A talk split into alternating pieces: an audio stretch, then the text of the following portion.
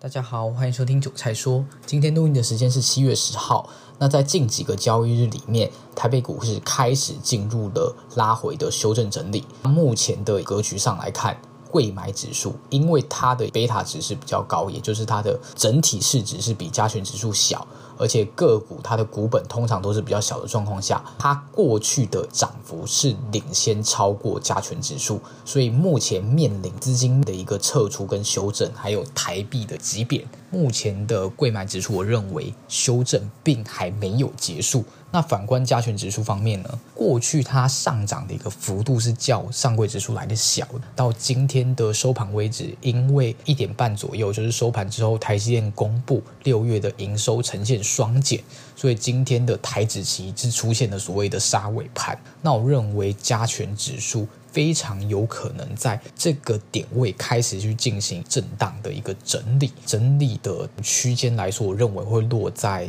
一万六千三到一万七千二这个中间，就大概是一千点左右的空间。所以目前在指数上面，我个人建议可以去采取一个比较反向操作的一个做法，就是到区间上缘去放空，然后区间下缘反手做多的一个操作。那在个股方面呢？我们开始有观察到，有一些过去比较领先上涨的 AI 概念股、通讯概念股，开始在资金面上面还有技术面上面有一点点要回档修正的一个讯号。所以，通常在指数没有太大幅度变动，就是预期它是震荡整理的这样的一个个股，就会开始出现回档。然后呢，低基期的个股就会有机会去做一个补涨跟反弹。那低基期的个股。大家可以去找，目前可能还在年线附近，或是稍稍站上年线之上，然后技术面是呃出现一个突破，或者是整理到末端的量缩。我认为上述几种形态都是可以去做一个观察。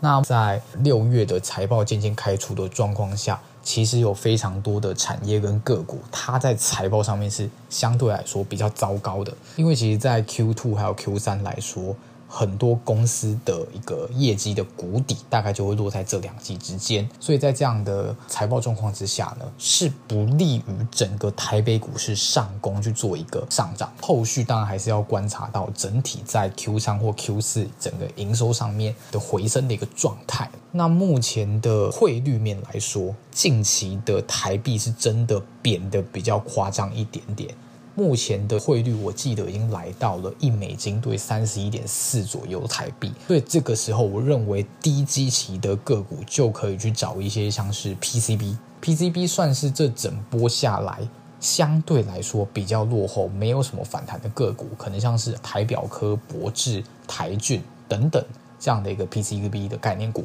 因为在汇率大幅贬值的状况下，通常这一些产业很容易受到所谓的汇兑收益。就是他们收进来的钱是美金，但是他们最终会换回台币去做一个呃换算它的营收跟获利。那当台币去出现一个比较明显的急贬的时候，他们就有收回。所以我认为在未来的一两个月会有很多汇兑收益的个股去做一个发酵。你去寻找所谓低基期加上汇兑收益的双重题材之下，我认为会是现在可以去先行布局的一个目标。那以上就是今天节目内容。如果喜欢我的频道的话，可以继续追踪我后续的节目哦。